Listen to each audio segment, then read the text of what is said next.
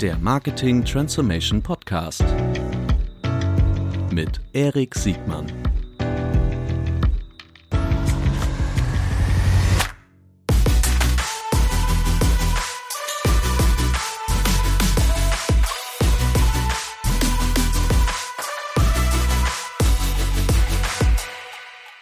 Herzlich willkommen zu einer neuen Folge des Marketing Transformation Podcasts. Heute mit einem großartigen Gast und einem großartigen Thema.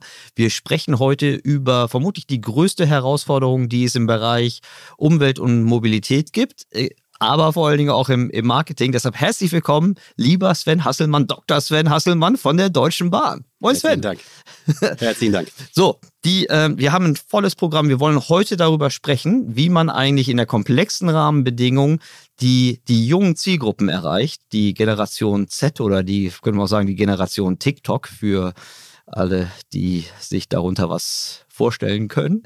Ähm, aber bevor wir einsteigen, lieber Sven, bitte stell dich doch mal kurz selbst vor. Okay, mein Name ist Sven Hasselmann.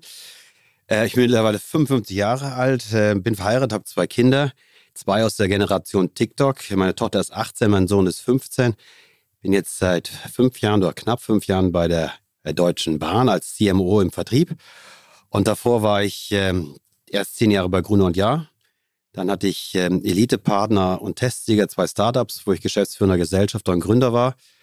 Beide habe ich verkauft, einer an Burda, einer an Check24 war dann fünf Jahre oder sechs Jahre fast äh, freiberuflich Unternehmensberater und dann bei der Bahn mhm.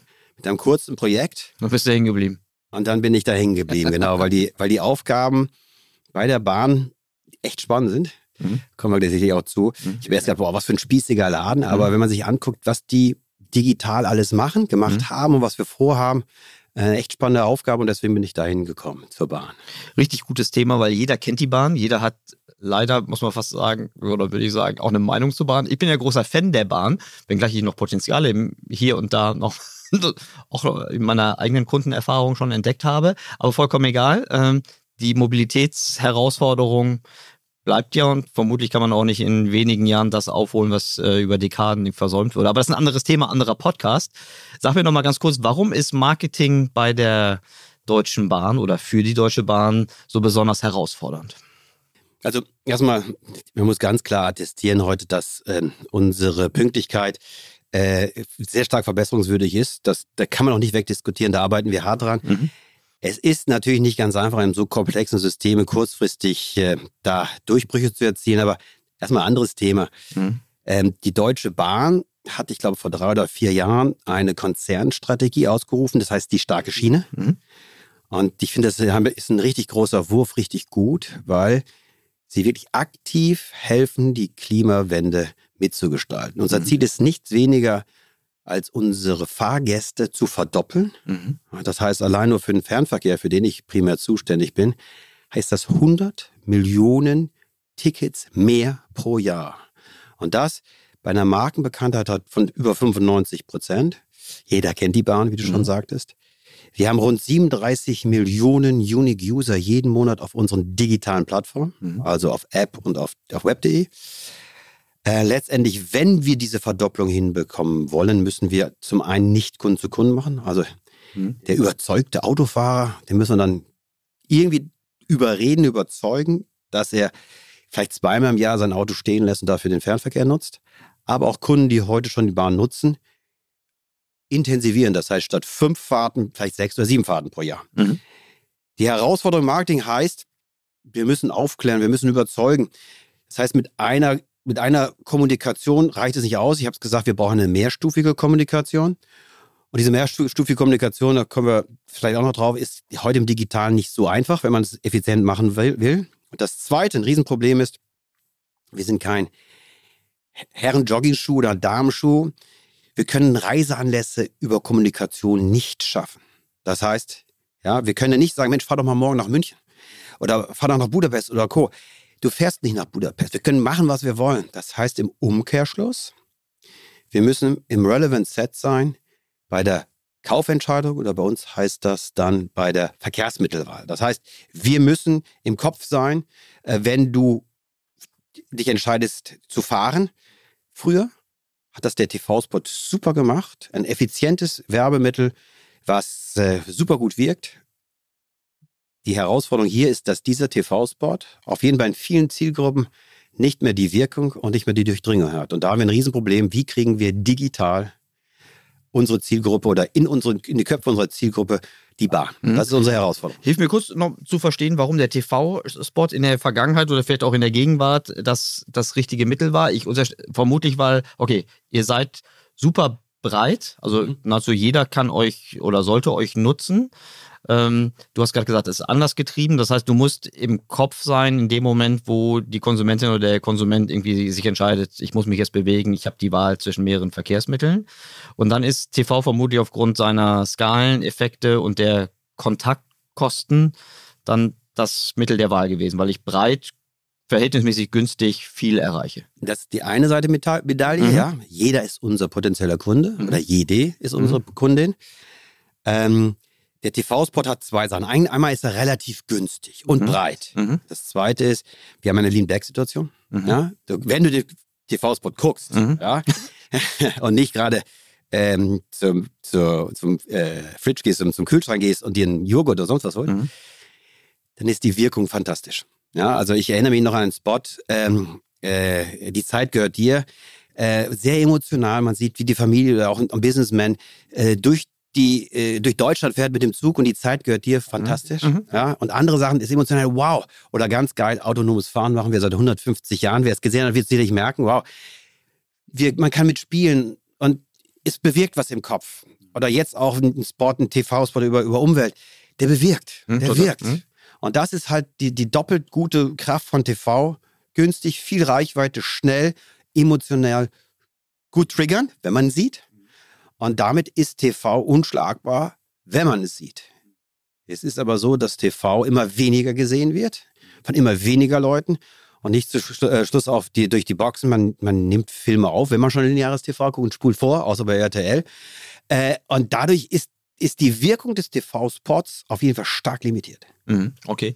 Die ähm, jetzt glaube ich, ist ja auch die Verbreitung von TV oder der Rückgang der Verbreitung, wenn man das sagen darf, über nicht alle Altersgruppen gleich stark oder gleich deutlich. Ja, also ähm, erstmal, wenn wir über TV sprechen, reden wir über lineares TV. Ja, also müssen wir, äh, es ist nicht ATV, sondern es ist nur lineares TV. Und wir hatten dann auch, ich glaube, äh, äh, Anfang dieses Jahres haben wir uns überlegt, Mensch, ähm, also die Hypothese von mir, meinem Kollegen Thomas Kemper, war immer so, wir haben selber Kinder in dem Alter, also Gen Z, die gucken kein lineares TV. Maximal noch irgendwie äh, Germany Next Top Model oder ähm, The Voice, die, aber die gucken nicht. Die gucken nicht. Und dann haben wir uns überlegt, Mensch, wir müssen diese Zielgruppe mal richtig kennenlernen. Und da haben wir ja auch mit euch zusammengearbeitet, haben gesagt, Mensch, wir möchten wirklich verstehen, wie die Mediennutzung dieser Zielgruppe unter 30 ist in Deutschland da sind wir dieses, Anfang dieses Jahres zusammengekommen und haben eine ordentliche Studie gemacht und eine große Studie. Habt ihr eine große Studie gemacht? Ich erinnere mich, ja, das war ja eine, eine schöne Zusammenarbeit. Die, ähm, die, äh, ich, ich glaube, für diejenigen, die jetzt noch nicht so ganz in dieser, äh, bevor wir jetzt über die TV-Entwicklung sprechen oder eure Findings äh, im Rahmen dieser Studie, vielleicht nochmal ganz kurz, wer, wer so eure, eure Kundengruppen sind, welche ihr erreichen wollt. Also ihr habt sicherlich so ein übergeordnetes Ziel, aber ich glaube, ich habe das auch schon also ich habe das noch in Erinnerung, mhm. dass es unterschiedliche Zielgruppen mit einer unterschiedlichen Ansprachelogik auch gibt. Ne? Also wir haben generell jeder mhm. darf und soll, muss mit der Bahn fahren. Mhm. Ja. Er muss, muss sich einklammern. Entschuldigung. Kein Problem. Äh, die, wir, haben, wir haben uns angeschaut, auch im Rahmen der starken Schiene, wo sehen wir eigentlich noch am meisten Entwicklungspotenzial oder Wachstumspotenziale? Und da haben wir uns vier Zielgruppen näher angeguckt. Mhm. Das war einmal die junge Reisende. Mhm. Ja, aus mehreren Gründen. Einmal, das Auto hat für sie nicht mehr so eine hohe Relevanz wie früher. Es ist kein Statussymbol mehr, weil man in der Stadt ist. Ich will, ich will Shared Economy haben, mhm. ja, trotzdem mhm. von A nach B fahren. Mhm. Umweltbewusstsein ist höher. Auf jeden Fall kommuniziertes Umweltbewusstsein. Ähm, die junge Zielgruppe steht am Anfang des Konsums. Das heißt, wir haben lange was davon. Deswegen ist die junge Zielgruppe eine Target Group auf alle Fälle. Geschäftskunden war immer schon super stark. Aufgrund von Corona haben wir leider Einbußen hingenommen wegen Homeoffice. Das ist so. Auch die müssen wir wieder zurückgewinnen. Dann haben wir eine sehr spannende Zielgruppe über 65 plus 65. Wir sagen extra nicht Senioren, weil das sind keine Senioren. Das sind Menschen, die, die, die Kinder sind meistens aus dem Haus. Sie haben genügend Zeit. Sie verfügen normalerweise über genug Geld. Und ich sage mal auch so, ich sehe es selber, das Sehvermögen wird irgendwann etwas weniger. Und dann ist der, der, der Zug eine super Alternative, da auch längere Strecken mit äh, zu, zu, gehen. Also es ist auch eine riesen Zielgruppe, Zeit, Geld und äh, Lust zum Reisen. Mhm. Dann haben wir Reisende mit Kind äh, äh, als letzte der vier Top-Zielgruppen, weil wir äh, gerade mit Kleinkindabteil und Kinder fahren umsonst und so weiter mhm. sehr gutes Angebot haben, was wir noch ein bisschen besser kommunizieren müssen. Weißt du, Sven, mir ist gerade was aufgefallen. Ich erfülle alle vier Zielgruppenkriterien. Ja. Ich bin, ich bin natürlich kein junger Reisender mehr, aber äh, ich ähm, fahre fast nie mit dem Auto und ich, meine Hauptstrecke ist Hamburg-Berlin. Ich glaube, deine vermutlich auch. Hamburg, äh, Du machst mehr Frankfurt, ne? Ja. Ich mach, mach also. Ist übrigens, man kann sagen, was man will mit, mit, mit, mit, dem Zug. Ich bin das zweimal mit dem Auto gefahren. Also da ist der Zug, un, un, Entschuldigung, Schleichwerbung ist zu Ende. Mach du mal. Nee, wir können ruhig, die, äh, das ist keine bezahlte Werbung, das können wir hier wegsagen. Wir können hier bewusst keinen Disclaimer einsprechen. Die, ähm, die also junge, junge Reisende in, in dem Sinne, äh, ich fahre Hamburg-Berlin und nehme immer ein, ein Miles oder ein ein irgendein Share Economy Auto, um dann in Berlin mobil zu sein. Nichts gegen die BVG, aber äh, das geht einfach viel, viel schneller.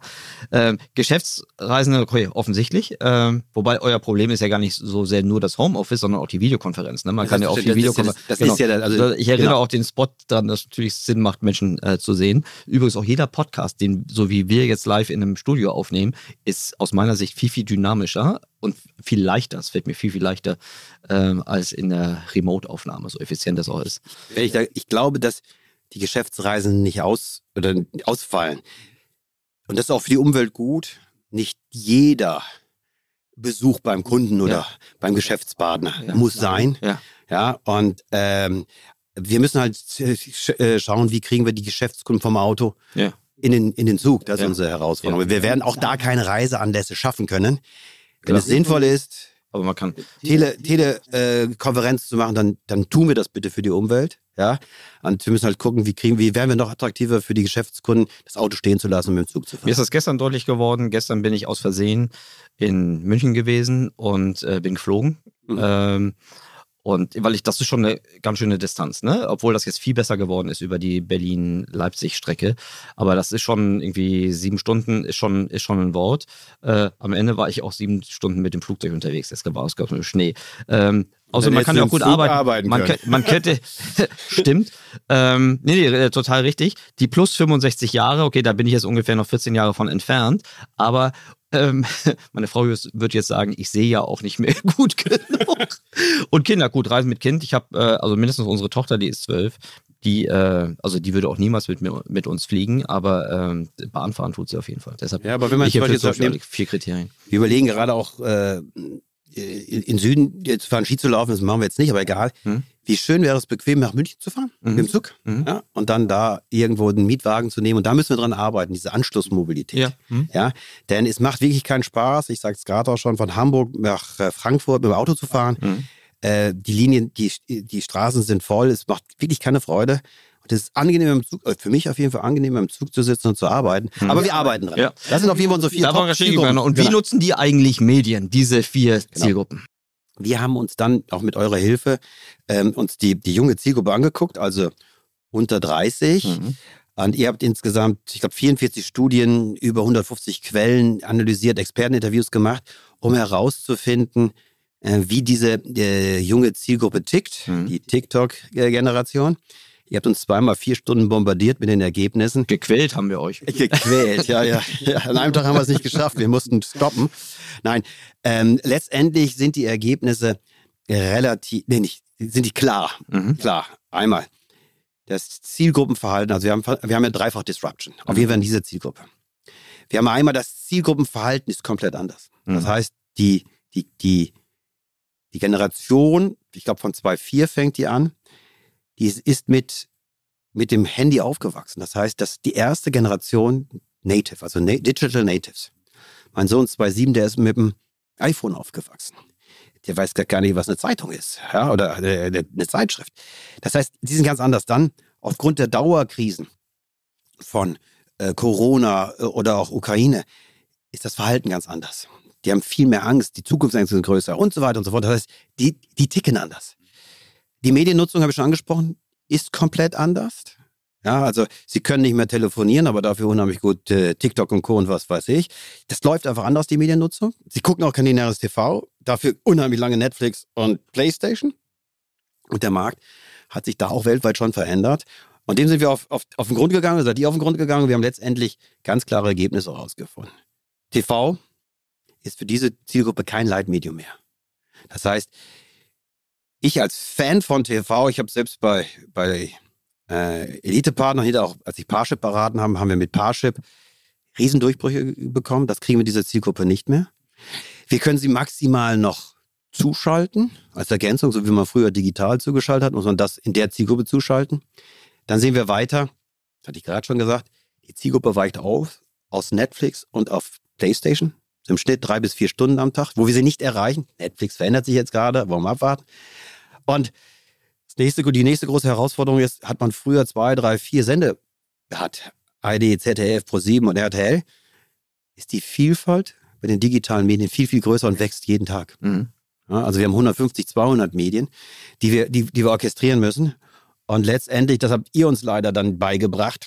Ich hatte ja gehofft, okay, TV ist tot, wir tun alles in Bewegtbild. YouTube ist ein riesengroßer Kanal, das wird schon reichen. Den Zahn habt ihr uns leider gezogen, habt gesagt, ihr müsst Social Media als Werbeplattform zwingend notwendig als Ergänzung hinzuschalten, weil sonst die Reichweite nicht groß genug ist. Die mhm. Durchdringung ist nicht stark genug. Das fand ich ja, super optimal, aber ja, vielen Dank für die Info. Das heißt, wir haben jetzt die Herausforderung, äh, zwei Wallet Garden, drei Wallet Gardens irgendwie zusammenzubekommen und da ordentlich äh, effiziente Werbung drüber zu machen. Hm. Wir waren, ja nur, wir waren, ja nur, die Übermittler der Botschaft und, äh, auch, und wir sind, wir sind ja, also wir jetzt auch, auch keinen Werbeblock für uns machen, aber wir sind ja unabhängig von Vermarkterrechten. Das ist ja auch, glaube ich, eine ganz große Besonderheit, dass viele der, der, der Forschung, die ja auch äh, unterschiedlich gut oder präzise ist, äh, äh, aber äh, dass es natürlich schon gewisse Zielkonflikte gibt, äh, wie in der, in der Darstellung der, der Findings. Und das will ja auch keiner hören. Äh, also ihr wolltet das hören, weil ihr explizit danach gefragt habt, aber das ist ja erstmal eine unangenehme Botschaft, weil die alte Welt für diese Zielsetzung ja einfacher war, kann man schon sagen, auf jeden Fall effizienter. Ähm, und dass die Alternativen oder die, die, die neuen Leitmedien ja keinesfalls trivial zu beherrschen sind. Es ist ja, also man könnte auch sagen, es gibt ja auch viele Bereiche der Werbeverweigerung im Allgemeinen. Das ist gar kein Problem des Mediums, sondern es ist ein Problem des Mediennutzungsverhaltens und, und der, der, der Ziel, des Zielgruppenverhaltens. Ne? Ähm, aber deshalb, äh, nur weil es unangenehm ist, ist es ja trotzdem nicht, nicht weniger richtig. Ne? Also ich, ich denke, Amazon mit dem Spruch Working Backwards, ja, also vom Kunden heraus, ist zwingend notwendig. Und so denken wir auch immer mehr bei der Bahn. Und wir haben letztendlich ist unsere Aufgabe, die ich vorhin skizziert habe, so groß, äh, wir können uns keine massiven Fehler leisten. Und massive Fehler heißt, dass wir unsere Kundengruppe nicht ordentlich kennen. Und wir haben sogar noch ein viel anderes, noch größeres Problem. Jetzt haben wir sie einmal kennengelernt. Ich hatte gestern wieder meine Tochter, meine 18-jährige Tochter zu Hause die hat sich mit mir unterhalten, hat sich versucht, die hat wieder drei Begriffe benutzt, die konnte ich gar nicht. Mhm. Ja, die kannte ich gar nicht. Äh, weil vor drei Monaten hat sie die noch nicht benutzt. So, und dann sagte, nee, Papi, bist alt und uncool. Ja, okay, aber das ist nun einfach mal der Markt. Und wenn du sagst, working backwards, ja, so wie es Amazon tut, dann musst du die Zielgruppen oder die Menschen, deine Konsumenten einfach in den Mittelpunkt stellen. Und wenn die sich verändern, dann musst du dich mit verändern. Ja, sonst Sonst äh, erreichst du sie nicht mehr. Ja, und ja. da sind unsere Aufgaben halt zu stark. Verdopplung, Verdopplung der Fahrgäste, du musst sie kennenlernen, du musst hier die Botschaft finden. Das habt ihr, habt ihr auch rausgefunden mit uns zusammen. Die Formate, Inhalte, Bildwelten müssen bei uns kürzer und auf jedes Medium angepasst werden. Mhm. Das heißt, der schöne 25-sekündige TV-Spot Landschaft, ah, fahren Sie mit der Bahn, mhm. äh, klappt leider bei den Plus 65 nur noch und nicht mehr bei den anderen. Das heißt, wir haben fünf Sekunden Zeit. Wir müssen auf, ähm, auf einem kleinen Bildschirm muss es funktionieren, denn in der Zielgruppe heißt Mobile First. Mhm.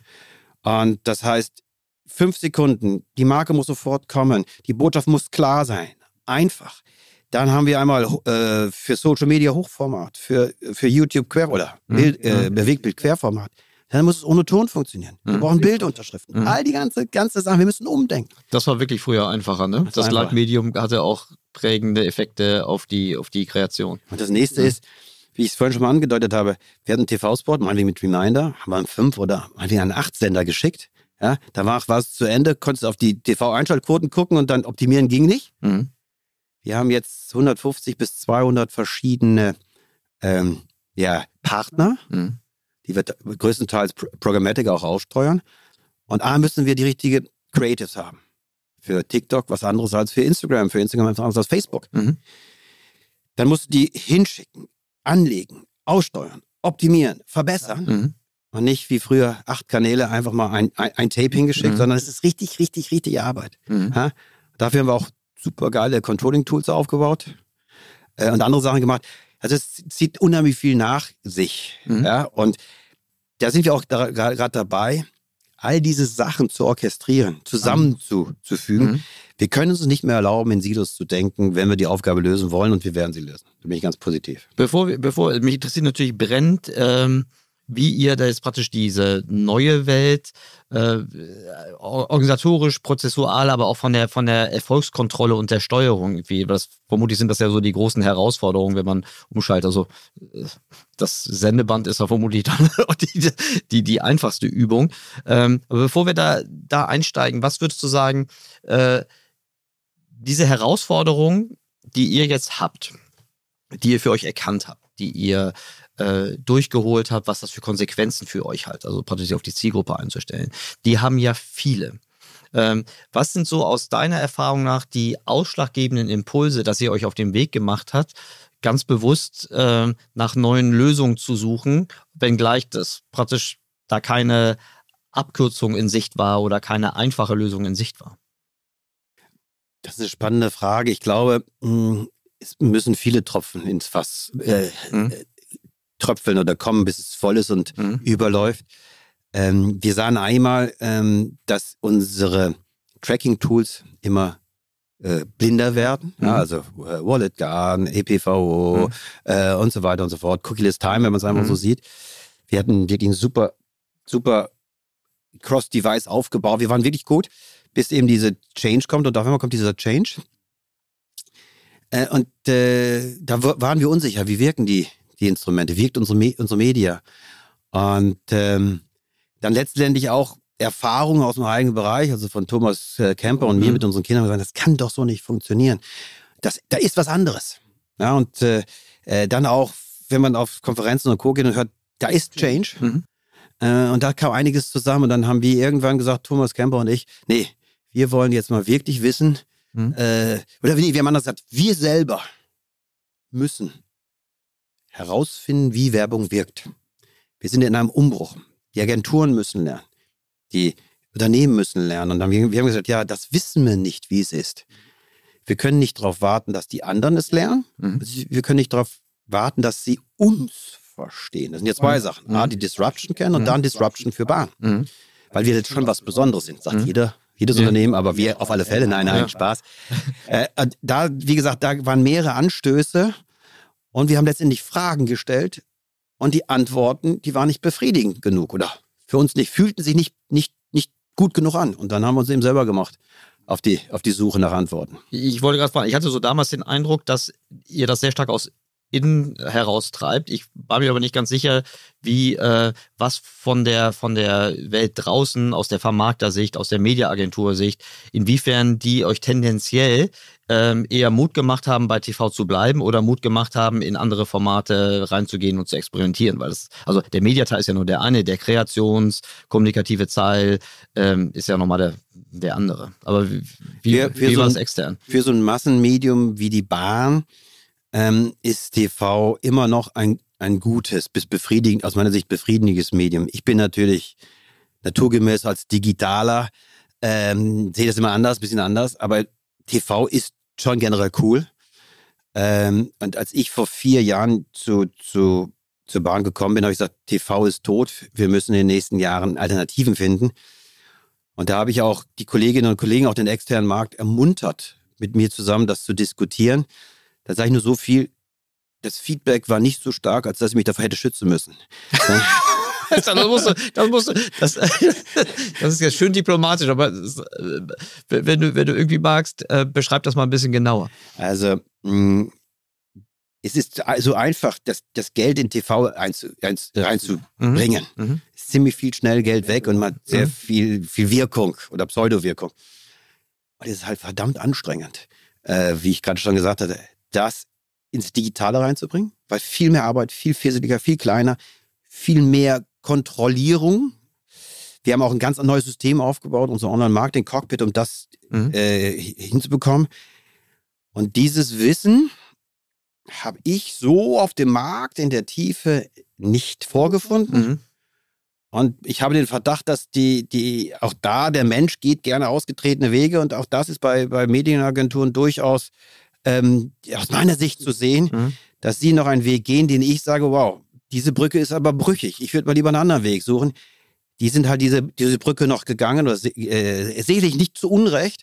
Aus meiner Sicht, gerade in der jungen Zielgruppe haben wir das so lange gemacht. Aber es ist nur meine eigene persönliche Sicht, naturgemäß ja. als Digitaler. Ja, also als, als reine Beobachtung ist es interessant, dass, dass in der, in der Studienwelt, äh, auch bei den großen, äh, fast Leitstudien der, der äh, Mediennutzung, die dann oft aus der, so mal, der Schirmherrschaft von, von großen Vermarktern kommen, ähm, dass die Altersgruppen insbesondere im jungen Bereich immer gröber zusammengefasst werden. Also du findest heute ganz wenige Zahlen, die explizit zum Beispiel die U28 oder U30 äh, Zielgruppe äh, beschreibt, sondern es wird immer mehr, wenn immer mehr größere Blöcke im unteren Bereich gemacht und dann erst bei den alten wieder aufgeschlüsselt. Ich habe auch ein ganz neues Wort lernen dürfen von Agenturen, die Streugewinne. Nicht Streuverluste, sondern Streugewinne. Ja, ja. ja. Das hat mir nicht so gut gefallen und Vielleicht noch ein, ein, äh, noch ein Learning von mir aus etwas älteren Tagen, als ich bei Elite-Partner war, haben wir sehr viel TV gemacht. Und ich kam ja von Gruner und von RTL, auch von den Vermarktern, bin mit denen auch ausgetauscht. Und die haben mir Empfehlungen gegeben. Also zum Beispiel NTV, mehr als fünfmal am Tag brauchst du nicht zu werben. Ja? Und ähm, wir hatten damals äh, einen ein Mechanismus gefunden, um TV bei uns zu erkennen, wie es funktioniert. Und wir konnten es sehr gut nachtracken. Und wir haben festgestellt, fünf ist viel zu wenig. Wir brauchen viel mehr. Und wir haben, wir haben, weil wir eben tracken konnten, wie TV funktioniert, kann ich auch erklären, wie es ging, aber das führt jetzt so weit weg, habe ich ganz oft gesehen, dass die TV-Empfehlungen, die uns gegeben worden sind, auf jeden Fall bei Elite-Partnern nicht funktioniert haben. Das heißt, aber auch, das, das können sie auch nicht wissen, weil jedes Firma ist, hat spezielle Regeln. Ja, ja, genau. Und deswegen haben wir uns auch aufgemacht, wir wollen für unser Unternehmen, für unsere vielen Zielgruppen, so viel wie möglich lernen, das uns betrifft. Die Bahn. Ja? Was ich vorhin gesagt habe, die Bahn ist nicht wie Zalando. Wir können nicht Werbung für einen gelben Damenschuh machen oder einen Herrenjoggingschuh. Die muss anders sein. So müssen wir auch äh, feststellen, wann wirkt denn eine Werbung? Wir haben zum Beispiel meiner Ansicht die Herausforderung, wir müssen erstmal ins Relevant Set rein. Wie messe ich überhaupt Relevant Set? Ja, ich brauche ja mehrstufige Anstoßkette, bis, bis meine Botschaft angekommen ist. Wie, wie messe ich denn, ob diese Botschaft für die Zielgruppe A überhaupt richtig ist? So, und all das sind Herausforderungen, die wir haben. Die Agentur fragt sich das nicht so tief wie wir. Das ist auch okay. Ja. Man muss auch sagen, das ist, ich finde das ein super Beispiel, also gerade dieser Vergleich zu, zu einer, einer Dating-Plattform und, ähm, und äh, einem ja, einer Brand, ein, einem, einem Produkt wie der Bahn, wo du ja im Grunde die letzte Meile, also aus einer Konsumentensicht, aus der Transaktionssicht auch nicht richtig korrelieren kannst. Ne? Du siehst ja im Grunde nicht immer sofort, ob es jetzt ein, sofort ein also die Attributionsfrage ist ja auch aufgrund eures Geschäftsmodells eine herausfordernde, um zu sehen, was ist eh schon da Transaktion, die nochmal mit einem Kontakt versehen wurde oder wie viel ist wirklich inkrementelle Transaktion durch die Kommunikation. Ich denke nur bei, bei TV hat man natürlich bei, bei linearem TV immer die Herausforderung, dass du zwar den Second Screen-Effekt mittlerweile hast, bei einem High-Interest-Produkt natürlich mehr als bei einem, bei einem Low-Interest-Commodity-Produkt, äh, äh, aber dass du zum Beispiel auch den Kontakt einer Zielgruppe halt dort nur über, über Panels nachgewiesen kriegst, die ja schon ganz gut am Verhalten orientiert sind. Ne? Aber die, die Reichweite eines TV-Senders wird ja nicht deterministisch über Cookies äh, oder über Ad-Impressions irgendwie äh, gemessen, sondern die wird ja über ein Panel erhoben. Ja. Und da, das ist auch eine, eine, eine Beobachtung, die kenne ich nur aus dem Digitalen, dass man dort ja Verhaltens Werte mit Zielgruppenwerten vergleichen kann. Das verhalten sich in einer Zielgruppe ja nicht alle gleich. Ne? So dass dein Transaktionsvalue, deine Transaktionswahrscheinlichkeit ist ja nicht durchschnittlich, nur weil du ein äh, Hamburger männlich 45, 55 Jahre alt bist. Also kennst du diese Studie? Sie ist ganz alt, aber die hat sich immer wieder äh, für mich bewahrheitet. Die heißt Natural Born Clickers. Mhm. Die ist von, die ist ich weiß gar nicht, die ist, auch, die ist nie populär geworden, weil sie eine total doofe Botschaft für die Vermarkterwelt innehatte. Die haben gesagt, dass ähm, das Verhältnis Kaufkraft zu Klickverhalten. Das die, genau, genau, genau, weil es Menschen, Menschen gibt, die haben einfach mehr Zeit als, als, als frei verfügbares äh, Geld.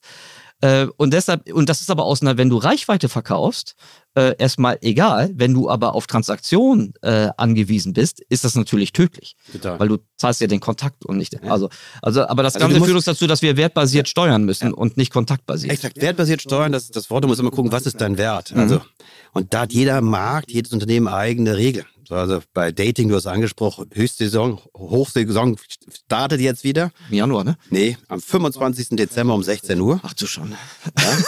Weihnachten, also warum wir uns das klar macht, Weihnachten. Ja. Die, die lieben Eltern fragen Sohn und äh, oder Tochter, sag mal, jetzt bist du 35, wann kriege ich denn endlich Enkel? Ja? Das reicht dir, du fährst nach Hause, die Freunde, die schon verheiratet sind mit Kindern, haben keine Zeit, du sitzt alleine da, also was machst du, daten? Ja? Dann kommt, dann kommt äh, Silvester, scheiße, ich werde, Entschuldigung, ich werde wieder nicht geküsst. Top-Saison bis 6. bis 6. Januar, weil nichts los ist. Dann ist er bis, bis so Valentinstag super und dann ebbt es langsam ab und ganz zu Ende war es dann immer mit Zeitumstellung am 1. April, dann werden die Abende wieder länger. Das ist unsere Top-Saison oder war die Top-Saison. Das musst du wissen. Und diese äh, gibt es auch in jedem Markt, auch bei der Deutschen Bahn. Und die musst du, die musst du verstehen, um Werbewirksamkeit zu machen. Ja?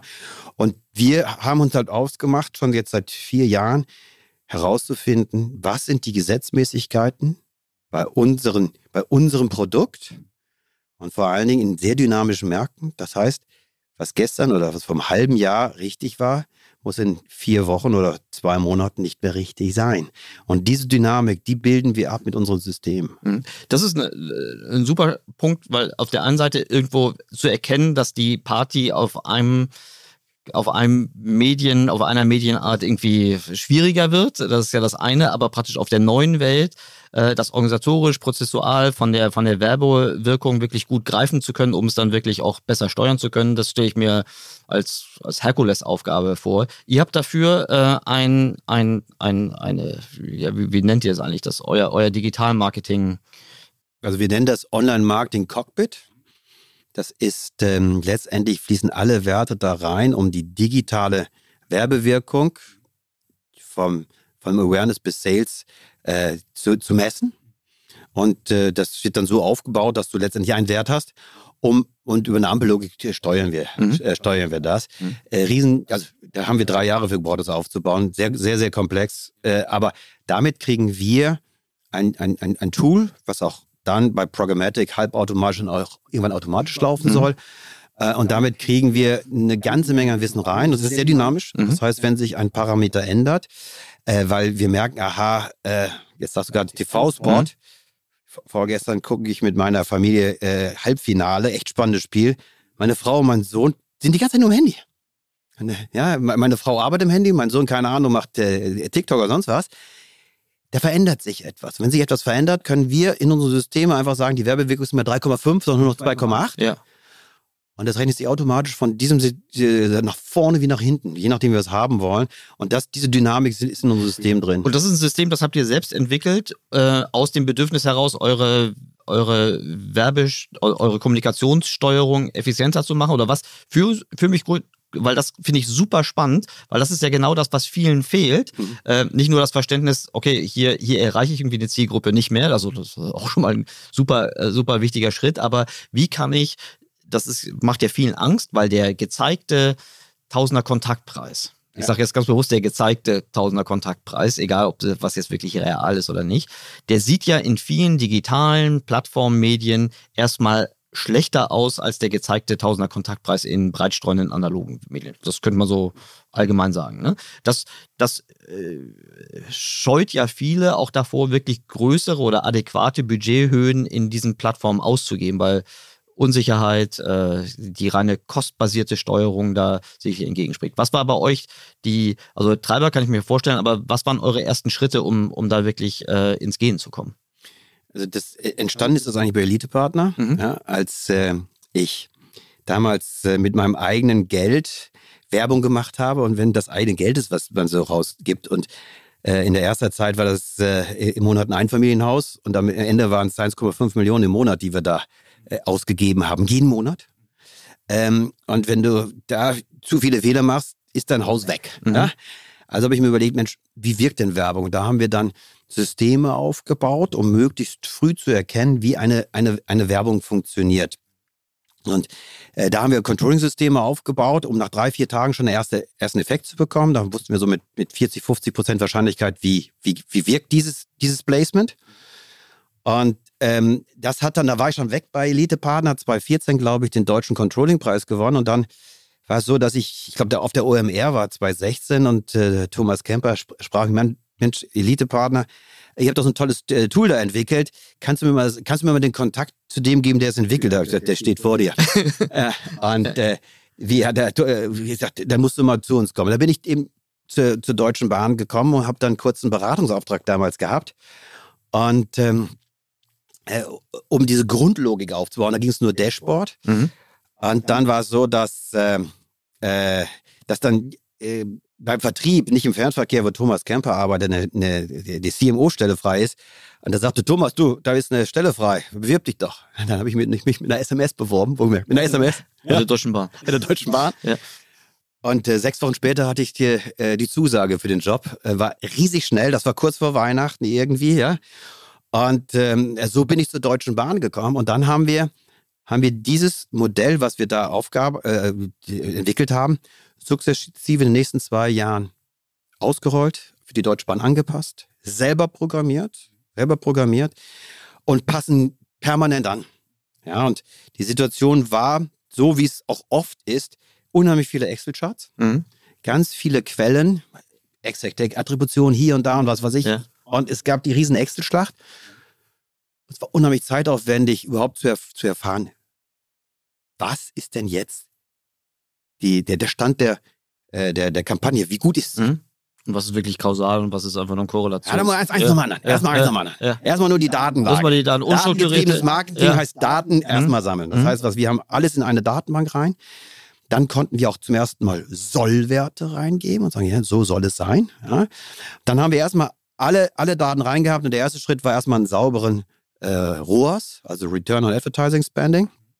Und dann haben wir weitergemacht, hey, wir haben rund 40 Prozent unserer Media Spendings damals, ja, es ist mehr, ist rein in digitale Awareness gegangen.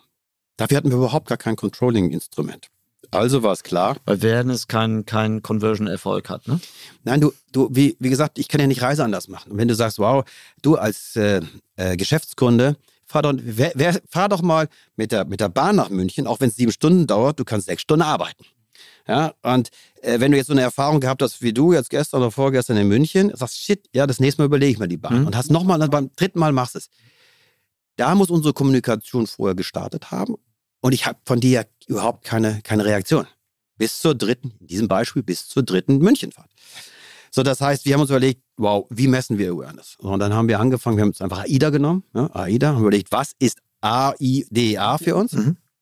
Und haben für, für jede Stufe haben wir uns ähm, äh, KPIs rausgesucht und die festge festgezogen. Denn die Idee ist ganz einfach. Du sprichst mit fünf Marketingmenschen, egal in welcher Position, sie haben automatisch ein Punktbewertungsmodell im Kopf. Sie haben, sie haben drei, fünf, sieben, acht ähm, KPIs. Ja, die Werbebewegung da, das war die richtige Zielgruppe. Nein, das war so und so, was weiß ich. Und dann kommt irgendein Bauchwert raus. Mhm. Und da das menschliche Gehirn ein Faultier ist ja, und nicht wie ein Computer, der alles berechnet, kommt irgendwie ein gefühlter Wert raus. Und bei vier Leuten kommen fünf verschiedene Werte raus. Und was wir gemacht haben, ist diese, dieses Punktbewertungsmodell einfach genommen, nicht einfach, das, Punktbewertung genommen für jede Stufe, Awareness, Interaction, äh, Engagement und dann Sales. Und haben überlegt, was glaubt ihr eigentlich, was für eine Werbewirkung ist? Und haben alle Werbewirkungen, die wir glauben, die sind aufgeschrieben mit Parametern versehen Und jeder Parameter wurde dann sukzessive erstmal geschätzt Mhm. und dann ermittelt Mhm. und wird permanent ermittelt. Wir haben extra Gremium, was dann äh, von, von verschiedenen, aus verschiedenen Abteilungen äh, sich überlegt, wie geht es. Wir machen extra Forschung dafür, Mhm. um irgendwelche Parameter mitzubekommen.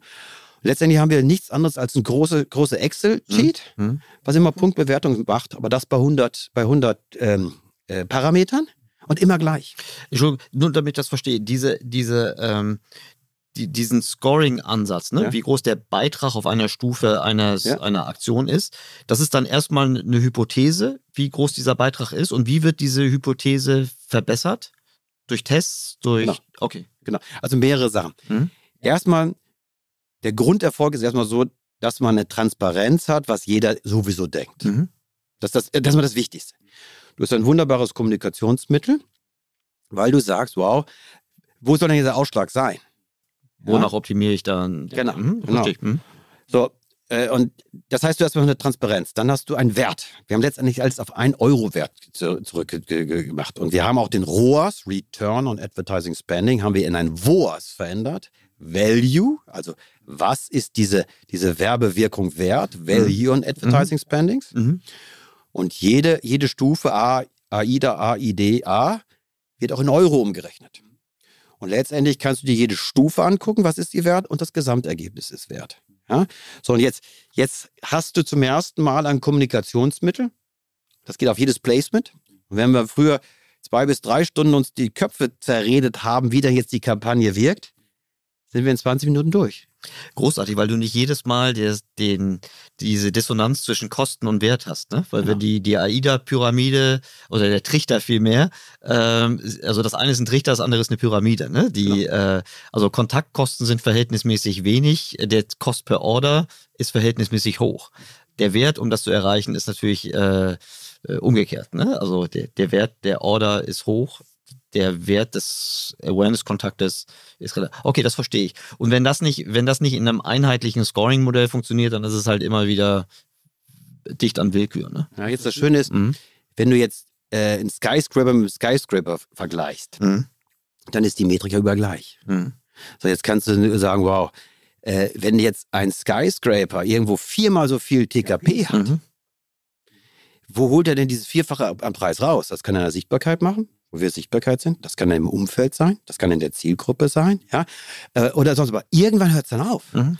Und wir hatten, wir hatten dann mal einen, einen Fall bei unseren Geschäftskunden, wo wir ein, wo wir eine, äh, ein, ein, ein WOAS-Wert, ein, wir nennen das Total WOAS über alle, von 0,02 hatten. Ja? Und dann haben sie gesagt, ja, die Geschäftskunden sind so teuer. Dann habe ich gesagt, ja, wir geben gerade 100 Euro aus, um 2 Euro zurückzubekommen. Mhm. Ja, dann gibt es vermutlich ein Problem. Da gibt es ein Problem. So, und allein das zu kommunizieren, öffnete die Augen, haben sie vollkommen recht. Würdest du das privat tun? Nee, würdest du nicht tun. So, und dann haben wir gesehen, ja, wir haben noch nicht den richtigen Parameter. Da habe ich gesagt, okay, es gibt zwei Möglichkeiten. Entweder ist das Ding viel zu teuer oder wir haben falsche Parameter. Dann haben wir festgestellt, ja, die Zielgruppe der Geschäftskunden ist generell mehr wert als Studenten, nur als Beispiel. Also müssen wir da den Faktor erhöhen. Den Wert, okay. Weil der Wert des Kontaktes oder des Engagements mehr ist, äh, klar. Jetzt machen wir uns gerade Gedanken, was ist der richtige Ansatz? Jetzt sagen wir, okay, der Warenkorb eines Geschäftskunden ist im, im, im Jahr äh, viermal so hoch oder fünfmal so hoch wie vom, vom Durchschnitt. Also kriegt er schon mal einen Faktor 4 in diesem Fall. Ja, so und so weiter und so fort. Also, jedes Ergebnis, was uns nicht fällt, gefällt, wie jetzt hier bei den Geschäftskunden, bewirkt eine qualifizierte, datengetriebene Diskussion zu einem besseren Ergebnis. Und nicht, ich fühle, ich denke, ich Ja, sollte. Ja, ja. Das ist mein Spruch immer, da gehen wir in die Kirche.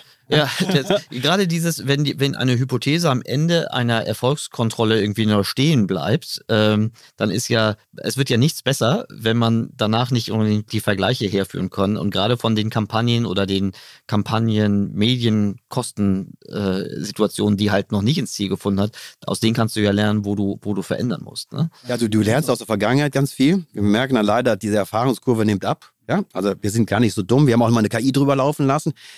Mit dem Ergebnis, dass die KI nur, also im jetzigen Stand, Mhm. ja, Mhm. äh, uns noch nicht, nicht so viel äh, helfen konnte, weil wir halt über mehrere Zyklen schon optimiert haben. Jetzt arbeiten wir an anderen KI-Ansätzen. Äh, das, das Learning ist der Vergangenheit da. Mhm. Aber wir haben noch ein zweites Learning und zwar, ich habe die, die, die, die, die Arbeitsauftrag aufgegeben, ich möchte nach 25 Prozent der Laufzeit einer Kampagne, also wenn ich 25 Prozent des Geldes ausgegeben habe, mit 95-prozentiger Sicherheit sagen können, ob dieses Placement gut ist, überdurchschnittlich ist oder äh, äh, unterdurchschnittlich ist. Mhm. Das heißt, wenn ich 25 Prozent meines Geldes ausgegeben habe, weiß ich, aha, Placement 3 schafft es nicht mehr in den positiven Bereich reinzukommen. Den schalte ich dann ab. Wenn ich aber sage, Placement 6 zum Beispiel, ja, hat eine Übererfüllung, liegt beim WOA schon bei, was weiß ich, 180 oder in der Prognose bei 180, dann shifte ich das Geld von dem einen, also von dem roten Wurst, in den, in den, in den, in den grünen Wurst. Das machen wir heute noch händisch.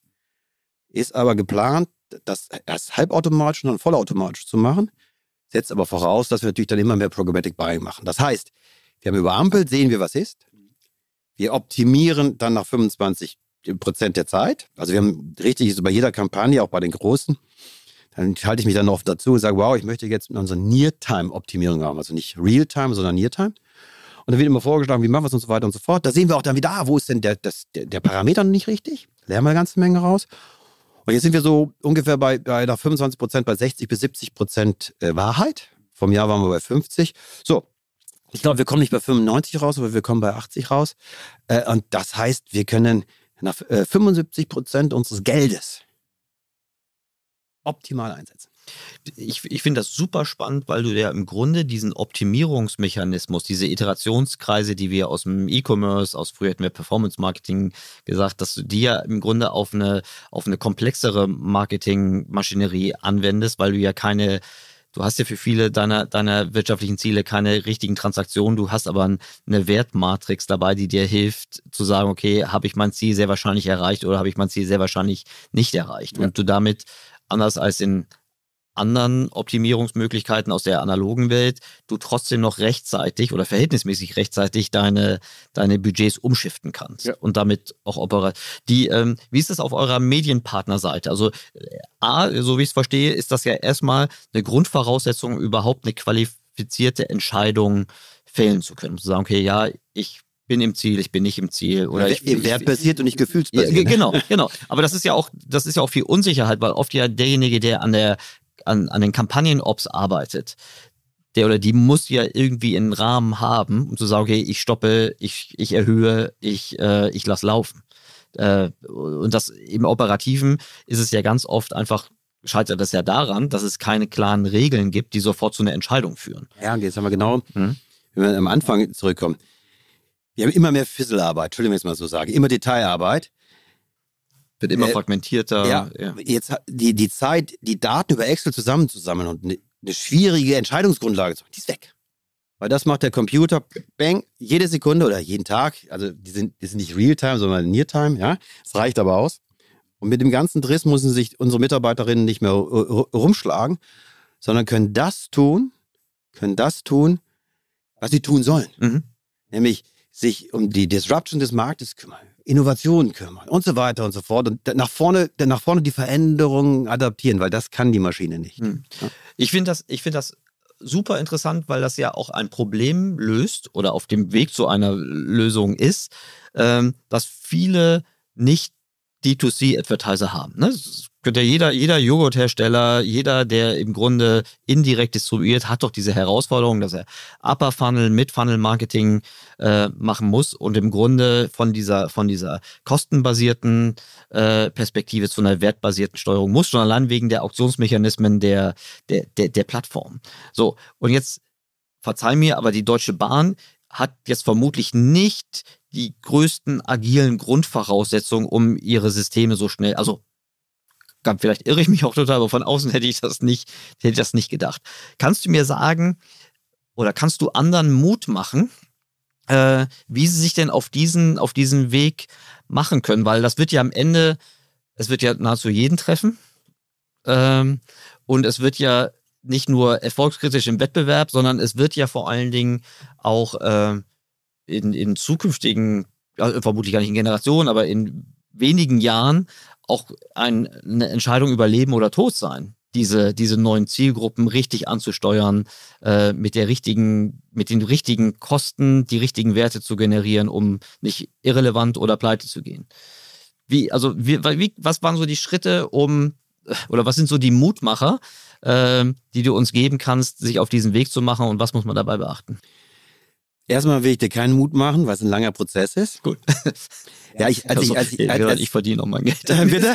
Ich verdiene noch mein Geld damit. nein, nein, das ist, wie, ich, wie gesagt, als ich diesen, diesen Beratungsauftrag äh, bei der Bahn hatte, ich glaube Mitte 2017 war das, äh, habe ich das äh, erarbeitet und gemacht, habe das in Excel programmiert und habe ein ganz sehr komplexes und kompliziertes äh, System gemacht, was, glaube ich, nur ich selber verstanden habe und fairerweise ein Jahr später auch nicht mehr.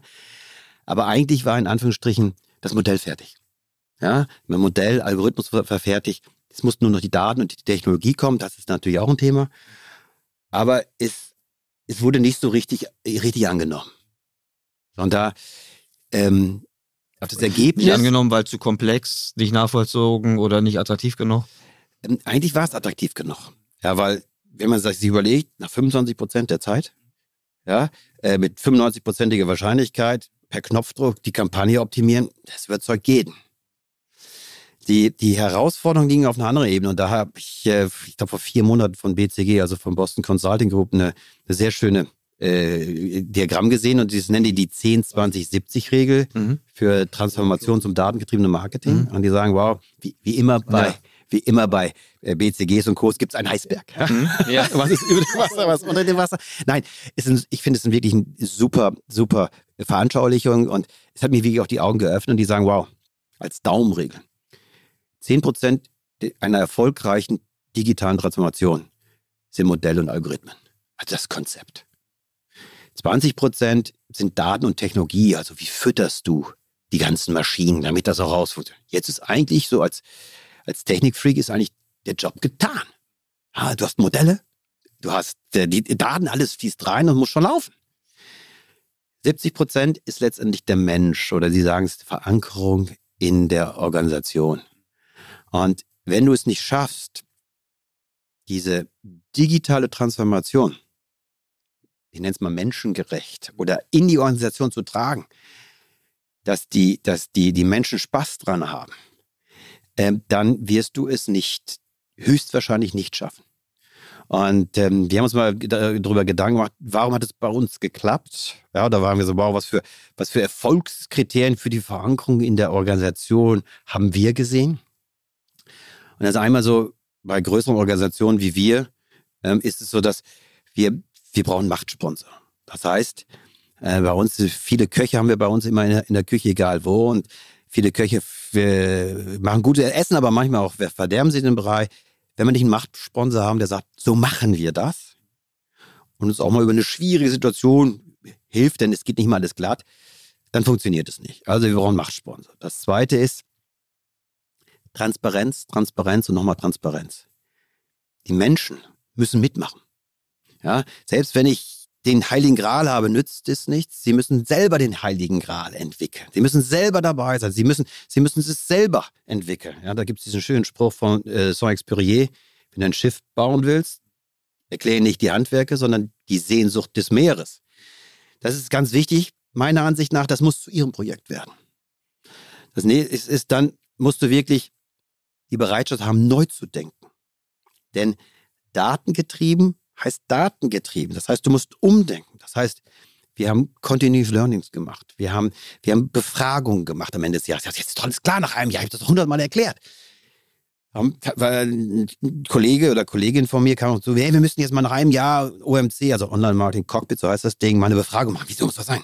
Das Ergebnis war, äh, erhellend für mich, wenn ich mal so sage. 50 Prozent haben es immer noch nicht richtig verstanden. Also haben wir wieder Schulung gemacht, haben wir wieder erklärt und so weiter und so fort, weil das normal ist. Tradiertes Verhalten, wenn du, wenn du fünf Jahre, sieben Jahre nach KPI 1 gemacht hast, optimiert hast, dann brauchst du einfach länger, um das zu, zu, zu verstehen, zu verinnerlichen. Und du hast einfach Angst, nicht mitgenommen zu werden. All das sind, sind, sind, sind Prozesse, die müssen, die müssen berücksichtigt werden. Und last but not least, Spaß an der Arbeit und gemeinsam Erfolge feiern. Spaß an der Arbeit heißt, dieses Tool muss UX-mäßig gut sein. Das heißt, du musst, wenn du morgens anfängst, den, den, den, den Computer anmachst, muss das Ding auch gut aussehen, es muss Spaß machen und es muss schnell sein. Wenn du für jede Veränderung erstmal einen Kaffee trinken gehen musst, dann macht es keinen Spaß. ja, nein. Ja. Wir, haben, wir haben auch gesehen, dass es, dass es gut aussieht, dass es Spaß macht, reinzugehen. Und äh, das gab dann so, so, so, so, eine Eigendynamik, was ich total gut fand. Dann sagte Sven, wir müssen das verändern, wir müssen einen Relaunch machen. Also haben wir einen Relaunch gemacht und haben das, haben das visuell neu aufgebaut, weil wir dann auf einmal sahen wir dann die WOAS-Ebenen. Also ne, äh, AIDA kam da oben und Gesamt und dann kam das und das und so. Dann jetzt einmal war es nicht mehr mein Projekt. Ich habe eigentlich gar nichts damit zu sagen. Ich, ich kann nur noch, nur noch angucken, was daraus passiert. Das ist auch gut und richtig so diese Gremien und die Leute, die damit arbeiten, das ist zu deren Projekt geworden. So, und Erfolg hat immer viele Väter. Wir brauchen hier Väter und Mütter, wohlgemerkt.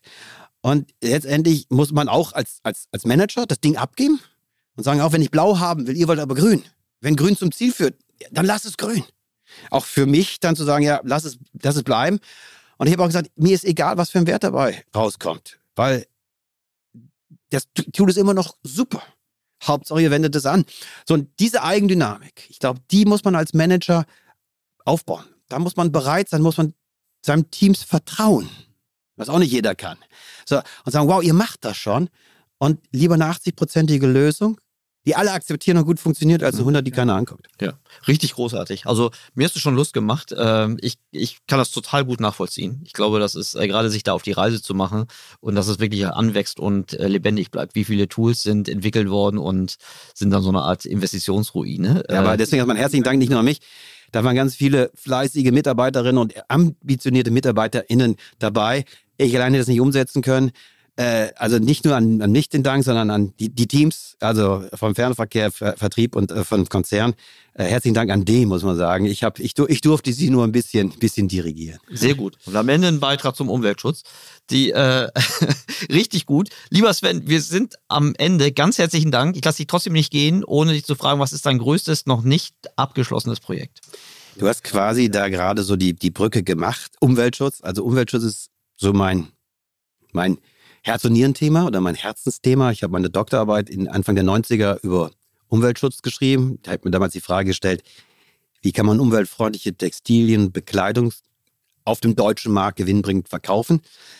Und äh, ich glaube, letztendlich äh, müssen wir die externen Umwelteffekte in unser Marktsystem integrieren. Anders funktioniert es nicht, weil äh, die, die Umweltverschmutzung galoppiert und wenn wir nicht es breit hin wie reinbekommen, dann glaube ich, schaffen wir es nicht. Aus diesem Grund müssen wir Umwelt in unsere Systeme integrieren und das auf sehr intelligente, emotionale, auch auf Marketingart und Weise. Nicht zu sagen, du darfst es nicht, du darfst es nicht, sondern hey, wie you can, ja? Wir, wir brauchen positive Lösungen für mehr Umweltschutz, die im Marktmechanismus drin sind und da forsche ich in Anführungsstrichen seit 30 Jahren als Volkswirt drüber, habe mir einige Gedanken drüber gemacht. So, und das ist so das, das Projekt, was ich sicherlich bis zum Lebensende irgendwie nach vorne bringe. Oder ist es vorher umgesetzt, aber das glaube ich nicht.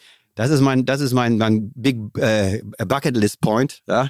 Sehr gut. Und das ist mein, meine Leidenschaft. Krasse.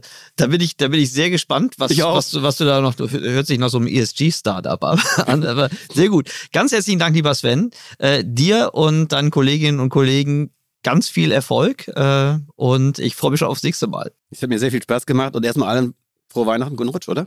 ja, ich glaube, es kann sein, dass wir das im, im, im neuen Jahr ausstrahlen, das weiß ich noch nicht. Äh, dann einen guten Start ins neue Jahr. Start, genau. Ganz herzlichen Dank, bleib gesund, pass auf dich auf. Herzlichen Dank, tschüss.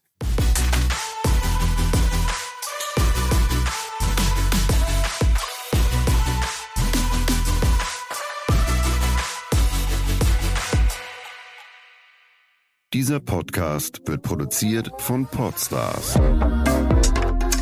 bei OMR.